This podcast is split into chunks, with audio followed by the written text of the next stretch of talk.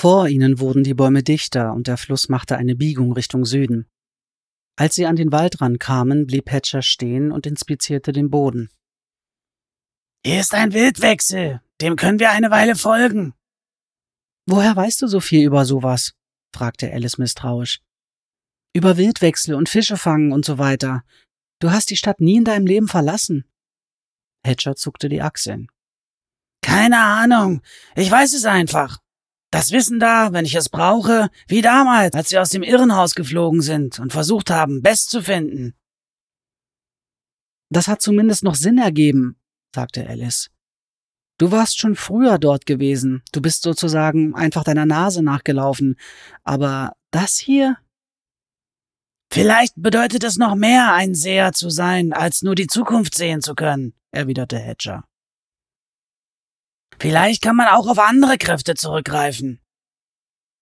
Oder vielleicht, dachte Alice und kniff die Augen zusammen, hilft dir jemand. Jemand, der mit Gewalt aus meinem Kopf vertrieben worden ist, aber nicht versprochen hat, sich aus deinem herauszuhalten. Sie sprach es nicht aus. Sie hatte keinerlei Beweise dafür, dass sich Grinser hier einmischte, auch wenn es ihr verdächtig erschien, wie vergleichsweise leicht sie durch die Wüste gefunden hatten. Grinser liebte es, das Spielfeld nach seinem Belieben zu gestalten. Wenn es ihm gefiel, sie von dem geheimnisvollen Licht in der Wüste wegzuführen, dann wäre es ihm durchaus zuzutrauen, Hatcher als Werkzeug dafür zu benutzen. Hatcher hatte so viel Lärm im Kopf, dass er die Präsenz eines anderen darin nicht unbedingt bemerken musste. Sie würde ihn sorgsam beobachten und auf Anzeichen von Grinsers Gegenwart in seinem Verhalten achten. Hatcher ging weiter, marschierte selbstbewusst und sicher in den Wald hinein und schien genau zu wissen, wohin er ging. Alice hingegen fühlte sich immer unbehaglicher, je tiefer sie in den Wald vordrangen und je dichter die Bäume standen. Sie war noch nie wirklich in einem Wald gewesen, die Alleen der Stadt waren mit symmetrisch verteilten Bäumen und akkurat getrimmten Ästen gesäumt, die genau die Menge Schatten spendeten, die nötig war, damit Kindermädchen um die Mittagszeit darunter ihre Kinderwagen entlang schieben konnten. In der Nähe von Alice Haus hatte es einen großen offenen Park gegeben, aber sogar dort hatten die Bäume weit auseinander gestanden, hier und da in eine gepflegte Rasenfläche gesetzt. Nirgendwo in der Stadt standen die Bäume so dicht zusammen, erfüllten die Luft mit dem Geruch von Rinde und verrottenden Blättern und griffen nach ihrer Kleidung. Diese Welt erschien Alice vollkommen fremd, und sie war sich nicht sicher, ob sie sie mochte. Es ist so ruhig, sagte sie, und auch wenn ihre Stimme kaum mehr als ein Flüstern war, schien sie den leeren Raum zwischen dem Atem der Bäume zu füllen. Die Stille war bedrückend, Sie gab ihr das Gefühl, der Wald lauere, warte nur auf seine Gelegenheit, um, ja, was eigentlich, zu tun. Alice wusste nicht, ob ein Wald tatsächlich etwas tun konnte, aber es war auf jeden Fall kein angenehmes Gefühl. Sie war sich nicht sicher, ob sie jemals wieder die Sonne oder den offenen Himmel sehen würde. Wenn sie nach oben blickte, sah sie nur den gewölbten Baldachin, der in ewiger Umarmung ineinander verschlungenen Äste über ihren Köpfen. Ja, antwortete Hatcher, und seine Stimme war sogar noch leiser als ihre, so schwach, dass sie sich kaum von seinem Ausatmen unterschied. Keine Vögel, keine Eichhörnchen, nichts zu sehen von dem Wild, dessen Wechsel wir folgen. Natürlich fiel Alice jetzt, wo es ausgesprochen worden war, auch auf, dass nirgendwo etwas zwitscherte oder huschte oder wieselte, dass die Geräusche fehlten, die man in einem Wald erwarten mochte, selbst wenn man noch nie in seinem Leben in einem gewesen war. Hier bewegte sich nichts außer ihnen selbst. Was bedeutet das? fragte Alice. Es bedeutet, antwortete Hatcher und hatte plötzlich die Axt in der Hand, dass hier ein Jäger unterwegs ist und alles Jagbare sich versteckt hat. Außer uns, stellte Alice fest und sah sich um. Die Schatten wirkten dicker, düsterer, schoben sich in Formen, die real sein mochten oder auch nicht. Was, wenn wir die Beute sind, hinter der er her ist? Ich bin mir sicher, dass wir das sind, sagte Hatcher mit glänzenden Augen. Sie wusste, dass er sich nach so etwas sehnte, der Spannung der Jagd, der quälenden Stille vor dem Rausch des Bluts und des Chaos. Alice mochte seine Gedankengänge verstehen, aber diese Sehnsucht würde sie niemals verstehen können.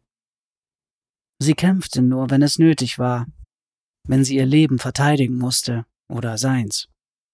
Niemals würde sie im Schmelzen des Fleisches unter ihrer Klinge schwelgen können, außer vielleicht bei Raupesfleisch. Nun, da war etwas anderes, oder? Er hätte diese Mädchen nur zu seinem eigenen Amüsement weitergequält. Es war schon komisch, überlegte Alice. Sie hatte gedacht, wenn sie die Stadt verließ, würde sie auch all die Schrecken hinter sich lassen, sie abschütteln wie jene Schlange, die sie so gern sein wollte, die aus ihrer alten Haut schlüpfte und sie zurückließ. Aber so war es nicht. Immer wieder kehrten sie zu ihr zurück, im Schlaf und im Wachen. Die Raupe, das Walross, Grinser, das Kaninchen und die Mädchen, die sie benutzt und gebrochen hatten, die Mädchen, die sie aus ihren Häusern und von der Straße weg entführt hatten. Mädchen, wie Alice einst eines gewesen war. Alice! sagte Hatcher. Erst da merkte sie, dass sie stehen geblieben war und in das Loch ihrer Vergangenheit gestarrt hatte, statt nach den Gefahren der Gegenwart Ausschau zu halten. Wenn du so weitermachst, bist du schneller in irgendjemandes Eintopf, als du denken kannst, sagte Hatcher. Du musst wachsam bleiben. Alice nickte. Sie wusste, dass es stimmte. Aber sie wusste auch, dass sie es ebenso schwer unter Kontrolle halten konnte, wie er seinen Blutdurst. Manchmal war die Verlockung eines Gedankens oder einer Erinnerung einfach zu stark, zog sie aus der Welt und in ihren eigenen Kopf. Vermutlich kam das von all den Jahren im Irrenhaus, wo sie abgesehen von Hedgers Stimme durch das Mauseloch nur ihr eigenes Gehirn zur Gesellschaft gehabt hatte. Allerdings erinnerte sie sich auch vage an die Stimme ihrer Mutter, die sie scharf und ungeduldig ermahnte. Sitz gerade, Alice, und hör auf zu träumen. Ja, sie war ein verträumtes Kind gewesen, und nichts, was sie erlebt hatte, hatte daran etwas geändert. Trotz der Gefahr, die sich hinter jeder Wegbiegung stellte, schien Alice nicht in der Lage zu sein, mit ihren Gedanken bei dem zu bleiben, was sie gerade machte. Ein paar Minuten lang gingen Alice und Hatcher dicht nebeneinander durch das Dickicht. Alice konnte seine Anspannung spüren, wie eine Feder, jederzeit bereit loszuspringen. Der Wald jedoch behielt sein Geheimnis, und sie fragte sich, ob es vielleicht einfach nur ein stiller Wald ohne Tiere war.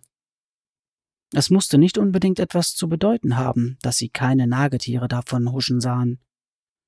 Aber auch keine Vögel? Nicht mal das Summen von Insekten? Gar nichts? dachte sie.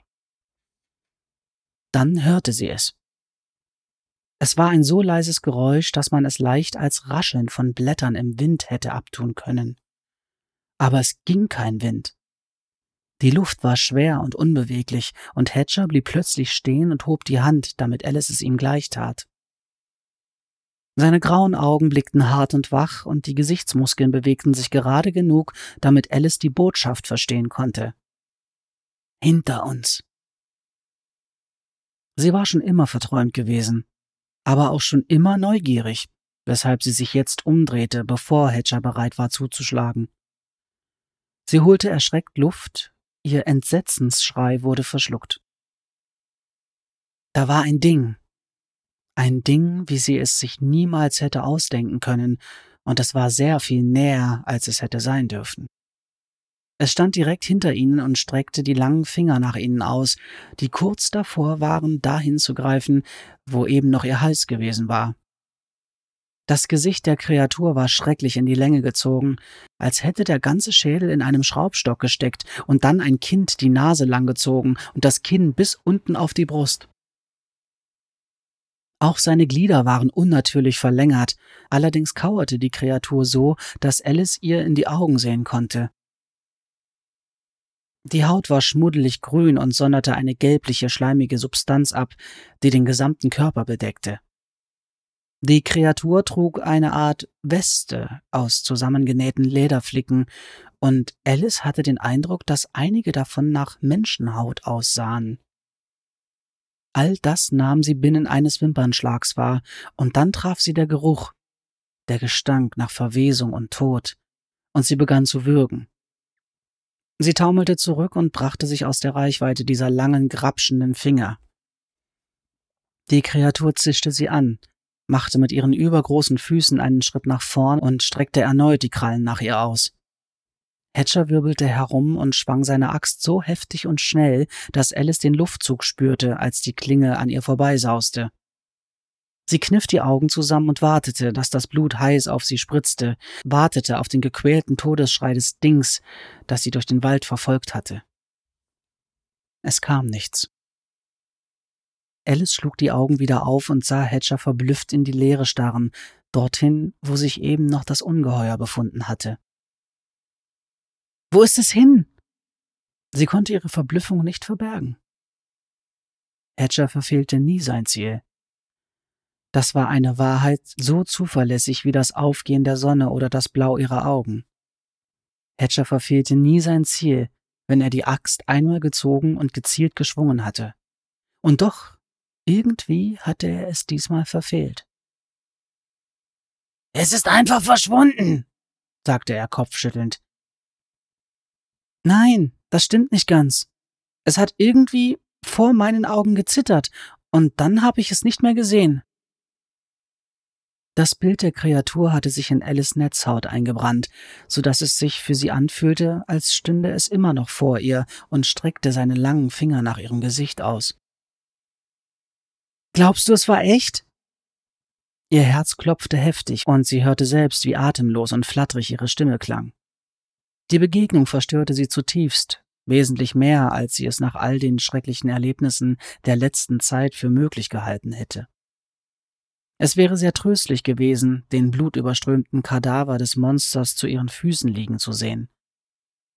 Dann hätte sie zumindest mit Sicherheit gewusst, dass es tatsächlich geschehen war.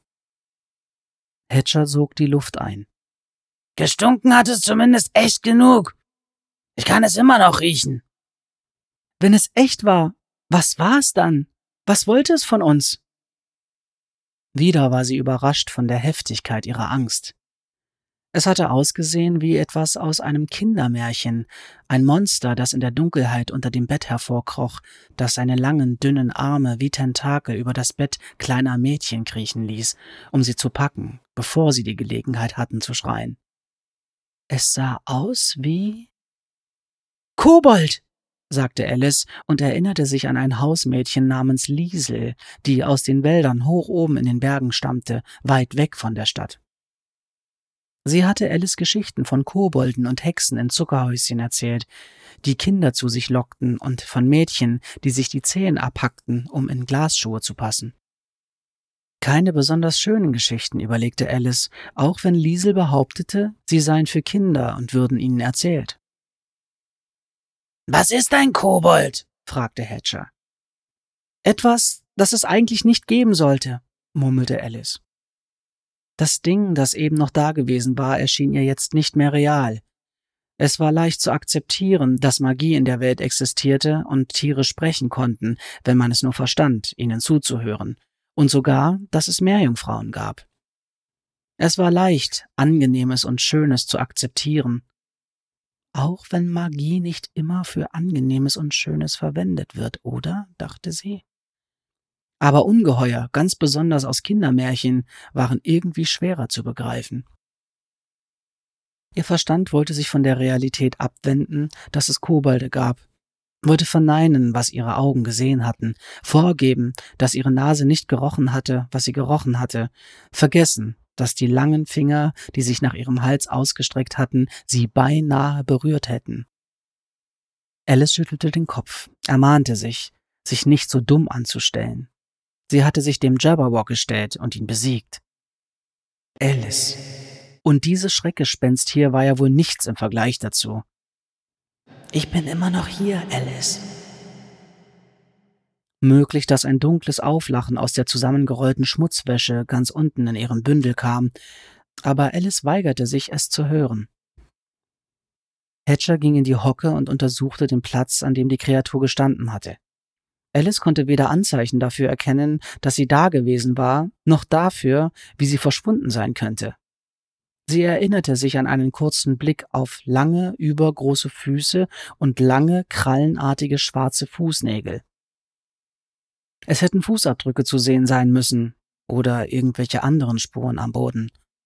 Aber da war nichts. Alice sah, wie Hatcher die Umgebung musterte, dann aufstand und sich frustriert mit den Händen übers Gesicht strich. Ich weiß nicht, was ein Kobalt ist, aber der hier ist auf jeden Fall verdammt schnell verschwunden, sagte er. Wenn wir ihn nicht beide gesehen hätten, würde ich sagen, wir haben ihn gar nicht gesehen. Nachdenklich schlug er sich die stumpfe Seite der Axt in die andere Handfläche, während seine Augen den umliegenden Wald absuchten. Alice konnte die Sehnsucht in seinen Augen sehen, das Verlangen danach, das Ding zu jagen, das so knapp seiner Klinge entkommen war. Na komm, Hedge, sagte sie mit einer Sicherheit, die sie nicht fühlte.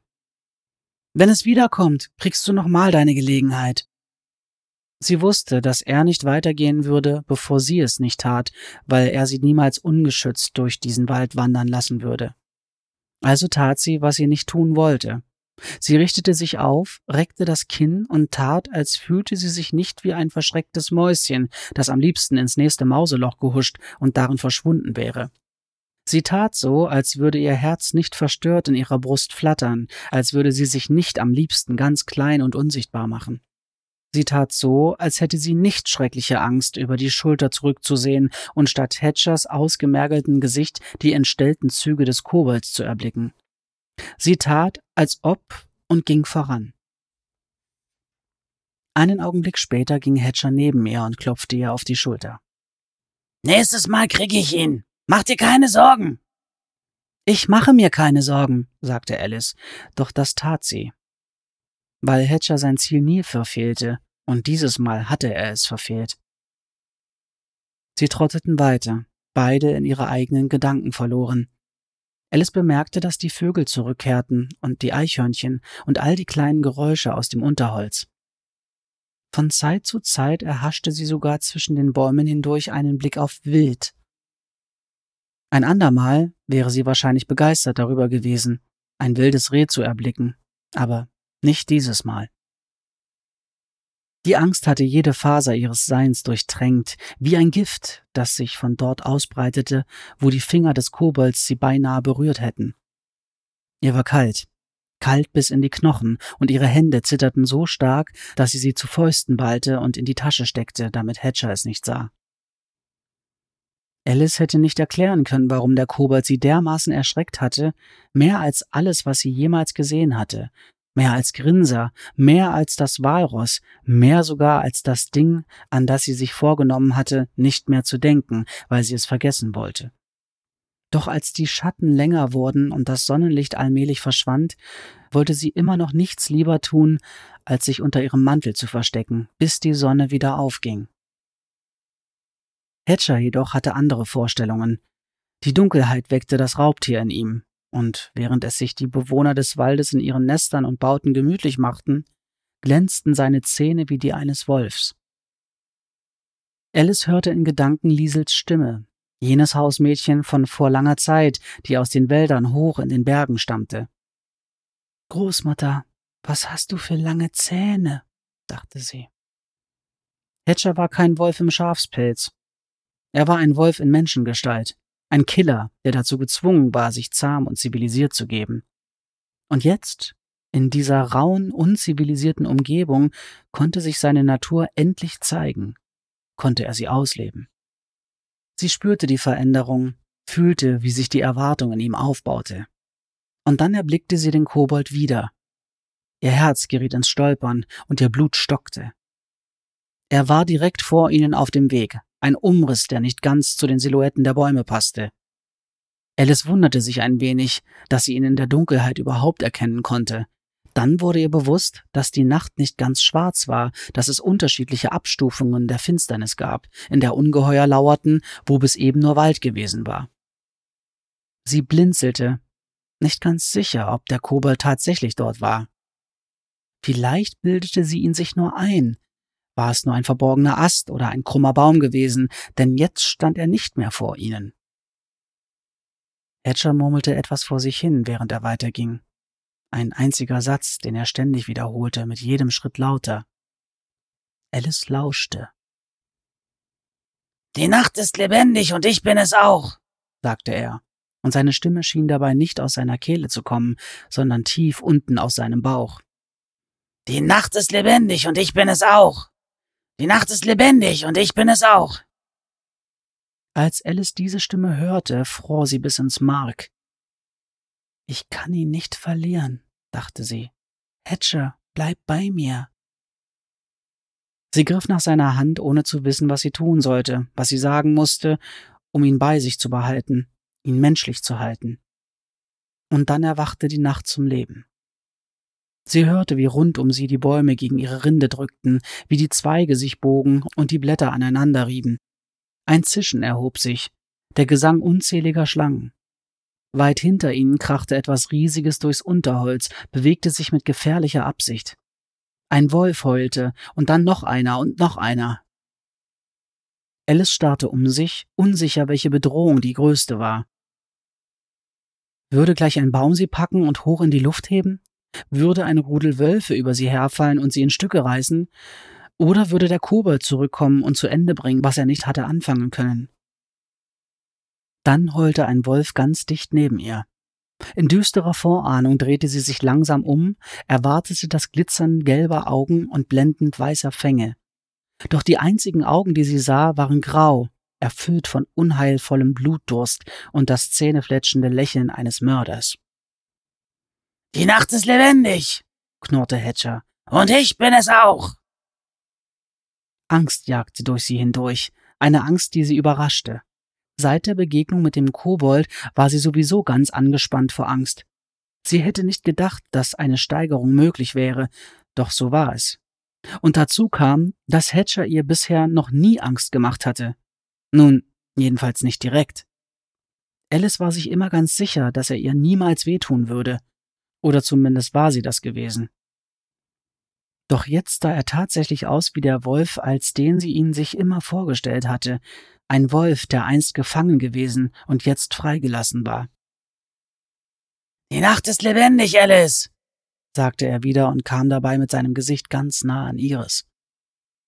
Sie bewegte sich nicht, wagte es kaum zu atmen. Ihr Körper war reglos, aber ihre Gedanken rasten durch eine ganze Serie zutiefst verstörender Bilder von dem, was ihr passieren könnte, wenn Hatcher die Kontrolle verlor. Bilder, die beinhalteten, wie sie in vielen kleinen blutigen Fetzen am Boden des Waldes lag.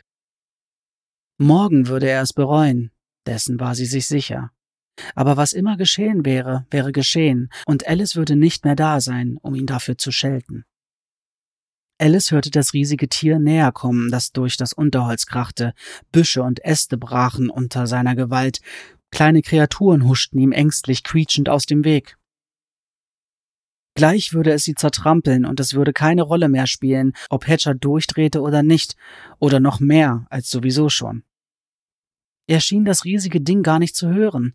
Er hörte auf etwas anderes, etwas, das nur zu ihm sprach. Aus dem Augenwinkel sah Alice den Wald von der marodierenden Kreatur zersplittern. Verschiedene kleine Tiere mit langen Schwänzen huschten über ihre Füße. Es verblüffte sie, dass sie sich sogar in diesem Augenblick, in dem sie sich ziemlich sicher war, dass sie gleich entweder erwürgt oder von einem Riesen zerquetscht würde, immer noch vor Ratten ekeln und innerlich schaudern könnte, als sie fühlte, wie die langen Schwänze über ihre Stiefelspitzen strichen. Dann beugte sich Hatcher ganz dicht an ihr Gesicht heran, bis sie in die Nase, zärtlich, ganz zärtlich, und rannte in den Wald hinein. Alice hatte keine Zeit für Erstaunen. Er hat mich einfach so stehen gelassen, dachte sie.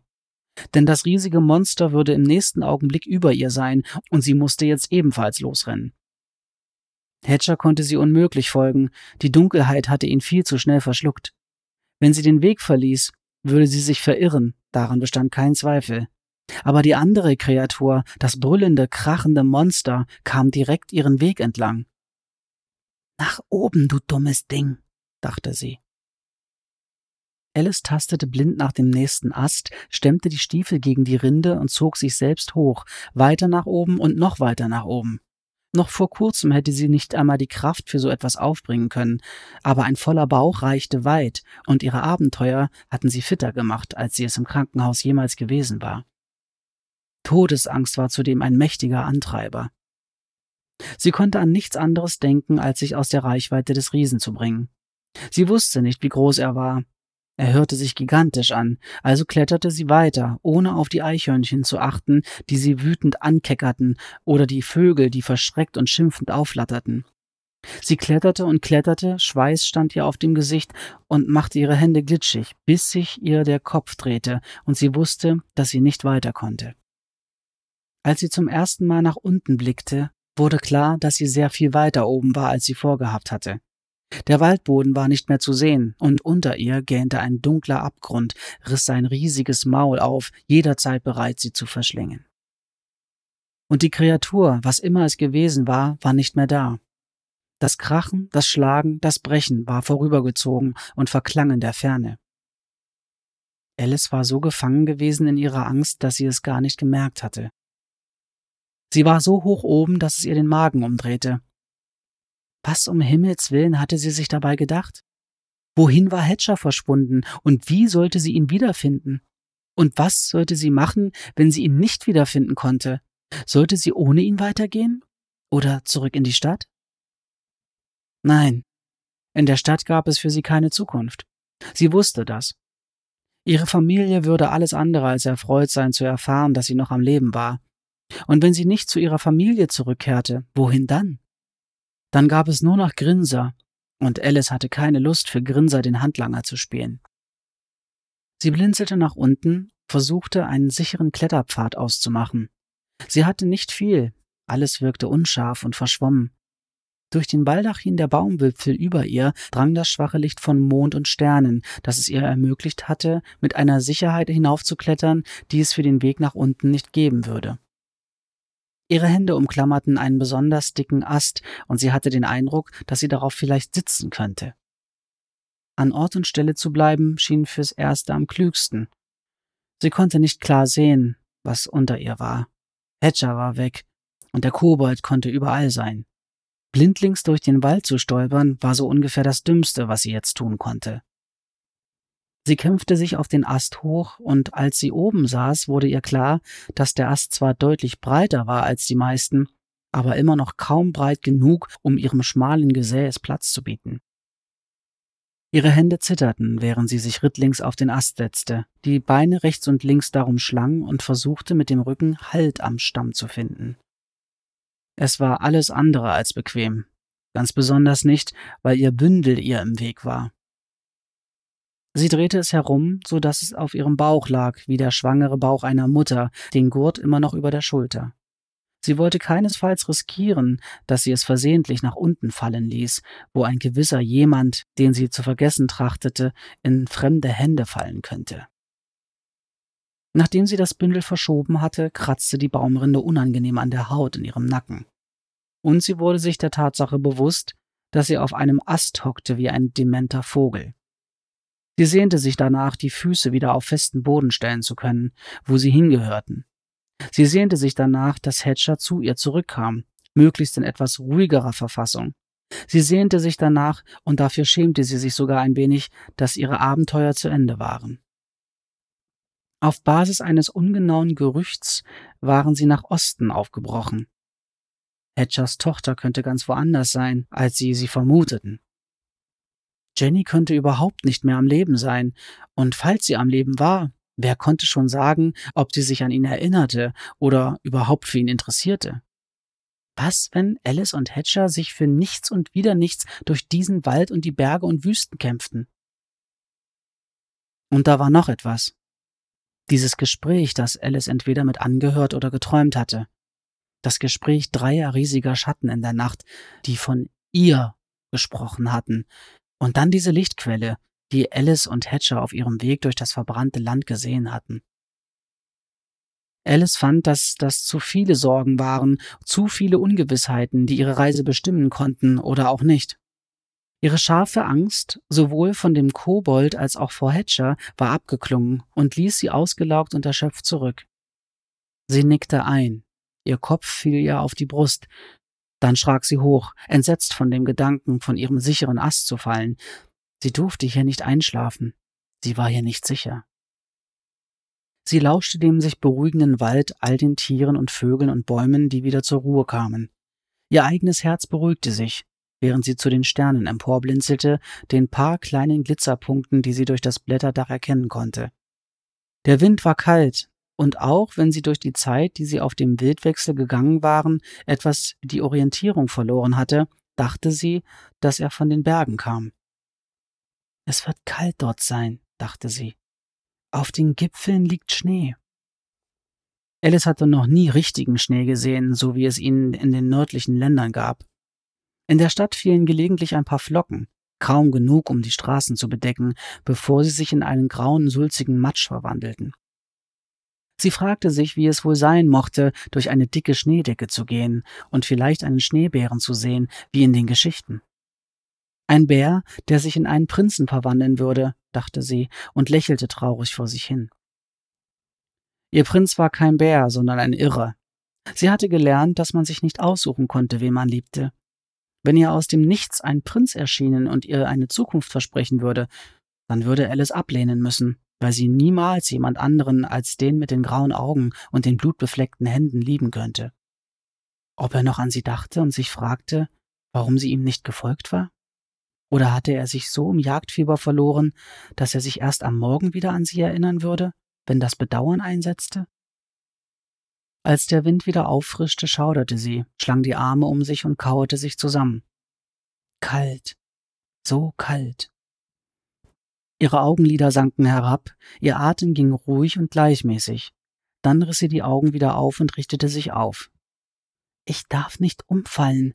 Ich darf nicht runterfallen. Ich muss wach bleiben, dachte sie. Aber es war kalt, und die Kälte machte sie noch schläfriger, als sie ohnehin schon war. Kalt, so kalt, dachte sie wieder.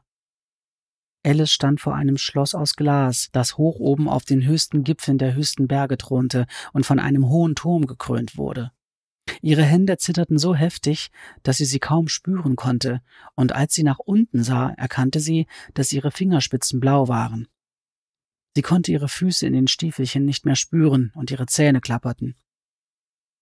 Das Schloss glitzerte im Sonnenlicht schöner als jedes Gebäude, das Alice bisher gesehen hatte, aber es war eine kalte Schönheit, und irgendetwas stimmte nicht damit. Stimmte ganz und gar nicht. Sie legte den Kopf schief und lauschte. Der Wind blies ihr Scherben ins Ohr, die ein eisiges Lied sangen, doch darunter hörte sie noch etwas anderes. Ein lang andauerndes, schrilles Lachen, das freudlose Lachen einer Frau. Und dann Schreie, die Kinder schrien. Es klang so furchtbar, so schmerzerfüllt, dass Alice sich die Ohren zuhielt, um den Lärm auszublenden, so zu tun, als hätte sie das zerreißende Schreien nie gehört. Das Schreien bohrte sich in ihren Gehörgang und nach oben in ihr Gehirn, wo es sich häuslich einrichtete, tief innen, so dass es ihre Knochen und ihr Blut und ihr Fleisch durchdringen konnte, so dass sie es immer hören würde, ob sie schlief oder wachte, solange die Kinder schrien. Sie schrien nach ihr, Nein, dachte sie, nein. Und sie rannte kopflos, wohin ihre Füße sie trugen, und ihre Stiefel rutschten auf Eis, und sie stürzte über den Rand des Gipfels, des höchsten Gipfels, des höchsten Bergs, und fühlte, wie sie ins Nichts stürzte, wie sie fiel und fiel, aber das Schreien folgte ihr den ganzen Weg nach unten, so dass sie nicht mal im Tod den schrecklichen Schreien entkommen würde. Ihre Augen öffneten sich, und sie fiel tatsächlich. Trotz allem war sie eingeschlafen, während sie auf dem Ast hockte, und jetzt würde sie dafür bezahlen. Die Schreie aus dem Traum hatte sie immer noch in den Ohren, ein Echo, das ihr bis ins Wachen gefolgt war. Der Wind rauschte um sie herum. Ihr Rücken bog sich dem Boden entgegen, während sich ihre Glieder nach oben drehten und nach dem Himmel griffen. Sie hatte nur einen kurzen Augenblick, um sich gegen den harten Aufprall zu wappnen, gegen das explosionsartige Aufblühen des Schmerzens, während ihre Knochen in tausend Stücke zerbrachen. Doch es geschah nicht. Stattdessen kam sie auf etwas Ledrigem und Festem und sehr, sehr schwefelig, sumpfartig riechendem auf. Sie erhaschte einen Blick auf ein riesiges Gesicht, vorstehende grüne Augen, haarige Nasenlöcher und eine gigantische Kartoffelnase, und dann wurde alles dunkel, als sich Finger um sie schlossen und eine tiefe Stimme triumphierend polterte. Hab dich! Ihr Körper brach, allerdings nicht so, wie sie es sich zuvor ausgemalt hatte, als sie noch gestürzt war. Der Griff der Kreatur zerdrückte sie, aber noch schlimmer war, dass sie keine Luft mehr bekam. Sie rang nach Atem und würgte, und wenn die Hand sie noch einen Moment länger so festhielt, würden ihre Rippen splittern, die Bruchstücke ihr Herz durchbohren, und sie wäre tot. Hedger, dachte sie. Es war ein Gedanke oder ein Wunsch oder möglicherweise ein Schrei, und sie war sich sicher, dass es ihr letzter sein würde. Dann bekam sie plötzlich wieder Luft und der unerträgliche Druck war fort, doch das stimmte sie wenig zuversichtlich, denn das Monster hatte zwar seine Hand geöffnet, packte sie jedoch an einem Knöchel, hob sie hoch und hielt sie sich vor die Augen. Ihr Bündel schlug gegen den Hinterkopf, während ihr alles Blut in den Kopf strömte. Der Riese kniff die Augen leicht zusammen, musterte sie. Hm, du bist ja kaum mehr als ein kleiner Bissen, sagte er. Aber du wirst genügen, bis ich deinen Freund gefunden habe.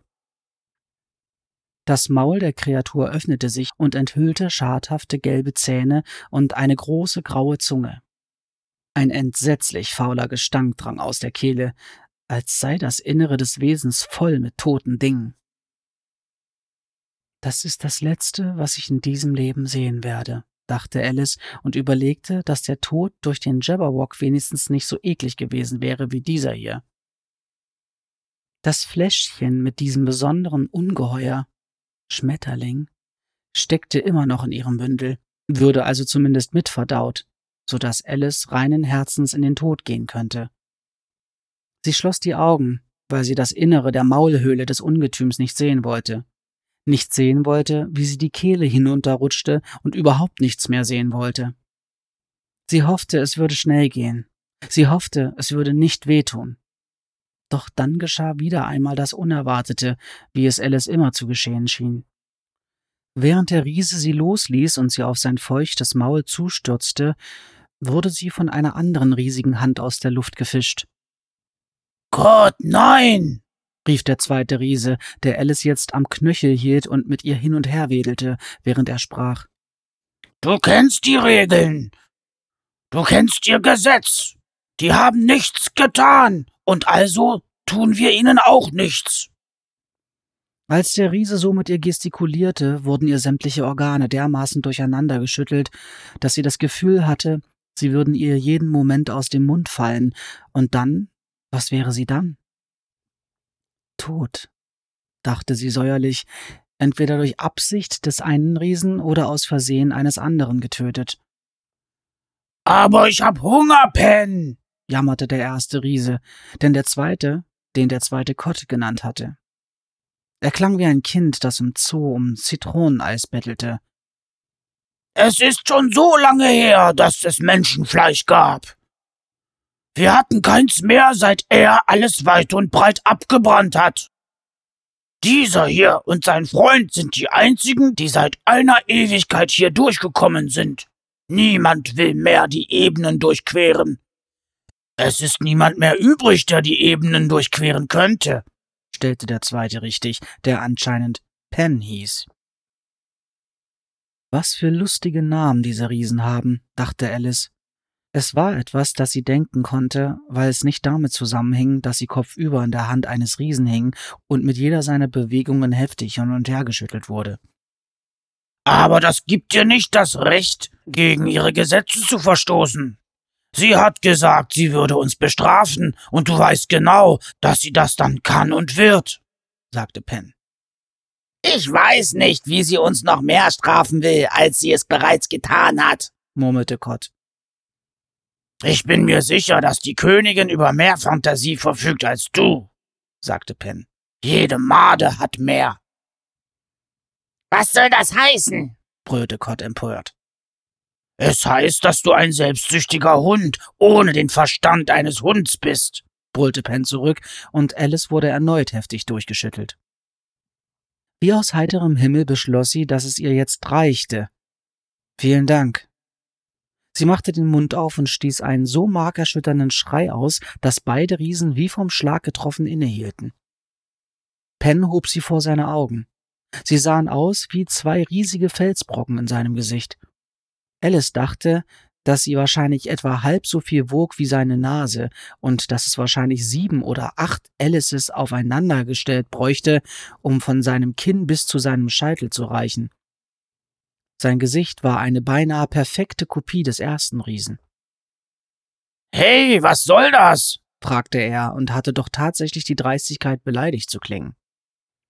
Das ständige Kopfunterhängen und geschüttelt werden und die Todesangst hatten Alice ziemlich atemlos gemacht, aber sie schaffte es immerhin hervorzustoßen Dreh mich um. Erst da schien Penn zu begreifen, in welcher Not Alice sich befand, setzte sie aufrecht auf seine Handfläche und blickte sie etwas verlegen an. Oh, das tut mir leid, Miss. Ich war nur sauer auf meinen Bruder hier und hatte ganz vergessen, dass ich dich noch in der Hand hatte. Ja, so weit war ich auch schon, grummelte Alice und bemühte sich so auszusehen, als würde sie regelmäßig Streitgespräche zwischen Riesen mit anhören, womit sie auf ganzer Linie scheiterte, während sie über Pens Hand taumelte und sich schließlich hinsetzen musste. Nicht einmal der Länge nach ausgestreckt und mit ausgebreiteten Armen hätte sie seine ganze Handfläche überspannen können.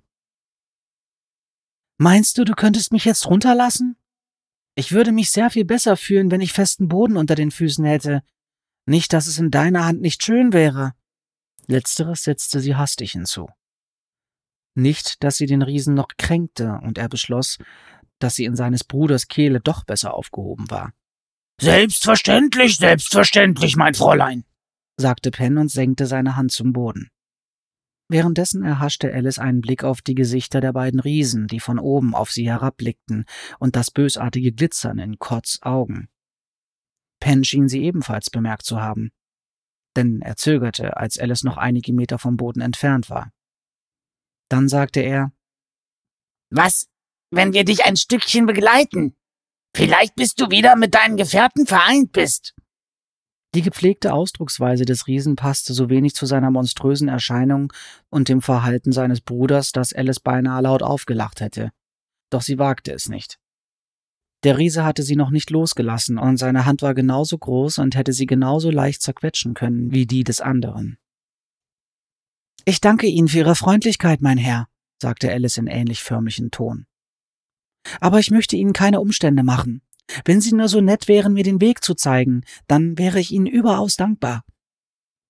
Oh nein, das ist alles andere als eine Unannehmlichkeit, meine Dame, sagte der Riese und hob sie wieder in die Höhe, statt sie auf den Boden abzusetzen.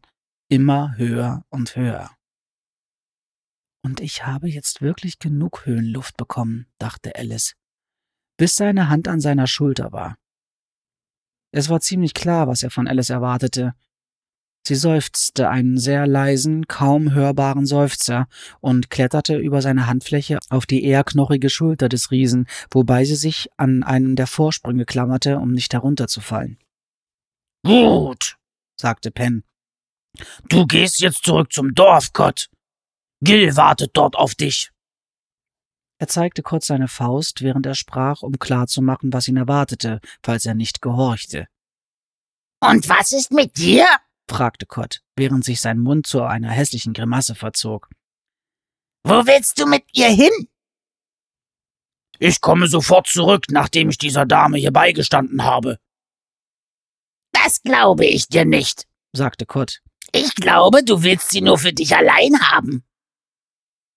Der Gedanke war Alice ebenfalls schon gekommen, und dass Penn sie vielleicht benutzen würde, um Hatcher zu finden und so zwei leckere Bissen für sich selbst zu gewinnen, während sein Bruder leer ausging. Sie hatte bereits beschlossen zu fliehen, sobald ihr etwas einfiel, wie sie das anstellen könnte, auch wenn die einzige Möglichkeit, aus dieser Höhe zu entkommen, darin bestand, sich ein paar kräftigen Krähen anzuvertrauen, immer unter der Voraussetzung, dass sie sie dazu bringen könnte, mit ihr zu kooperieren. Kott steckte blitzartig die Hand nach ihr aus und verpasste ihren Kopf nur um Haaresbreite. Dafür versetzte Penn seinem Bruder einen Schlag direkt ins Gesicht. Krachend trafen Fingerknöchel auf Wangenknochen, während Alice sich mit aller Kraft an seiner Schulter festklammerte. Sie rechnete damit, dass Kott es ihm mit gleicher Münze heimzahlte, doch stattdessen füllten sich die großen grünen Augen des Riesen mit Tränen. Wieso hast du das gemacht? schluchzte er und hielt sich eine Hand an die geschlagene Wange. Warum hast du das gemacht? Nun komm schon, sagte Penn tröstend und tätschelte Kott die Schulter. Kein Grund für so ein Theater. Du hast dir das selbst eingebrockt, das weißt du ganz genau. Geh jetzt zurück zu Gil. Alice hatte den Eindruck, dass ihm der tränenreiche Ausbruch seines Bruders ein bisschen peinlich war. Er warf aus dem Augenwinkel einen Blick auf Alice, als wollte er sehen, wie viel sie von dem Ganzen mitbekommen hatte. Du hättest mich nicht hauen müssen, jammerte Kott. Du hast nicht gehört. Jetzt geh. Ich komme gleich nach. Mit hängenden Schultern trottete Kott davon, immer noch schniefend und schluchzend. Obwohl er gerade versucht hatte, sie aufzufressen, tat er Alice plötzlich leid. Er wirkte klein und mitleiderregend, auch wenn sein Kopf beinahe bis zu den Baumwipfeln reichte. Und während Alice keinesfalls selbst sein Essen sein wollte, so hatte sie doch Verständnis für den verzweifelten Hunger, der Kott zu seinen Handlungen getrieben hatte. Es tut mir leid, dass du das mit ansehen musstest, Miss, sagte Penn und lugte über seine Nase zu Alice hinunter, sein Atem roch genauso fürchterlich wie der seines Bruders, und Alice kämpfte gegen den Impuls an, sich die Nase zuzuhalten, während er sprach. Ist schon in Ordnung, erklärte Alice und versuchte vergeblich zu sprechen, ohne einzuatmen. Und es besteht wirklich keine Notwendigkeit, mich Miss zu nennen. Ich heiße Alice. Es ist mir ein Vergnügen, dich kennenzulernen, Miss Alice, sagte Penn und hielt ihr einen riesigen Finger hin, damit sie ihn schütteln konnte. Als Alice ihm den Finger schüttelte, dachte sie, dass sie schon in sehr viele außergewöhnliche Situationen geraten war, seit Hatcher und sie aus dem Irrenhaus ausgebrochen waren, dass aber diese irgendwie die außergewöhnlichste von allen war. Beinahe von einem Riesen aufgefressen und dann von dessen Bruder gerettet zu werden, der über bessere Manieren verfügte als die meisten Leute in der Stadt. Nun, sagte Penn und wandte dankenswerterweise den Kopf von Alice ab, die so viele tiefe Atemzüge hintereinander machte, wie sie nur konnte. Du wolltest zum Weg zurück, richtig? Ja, sagte Alice.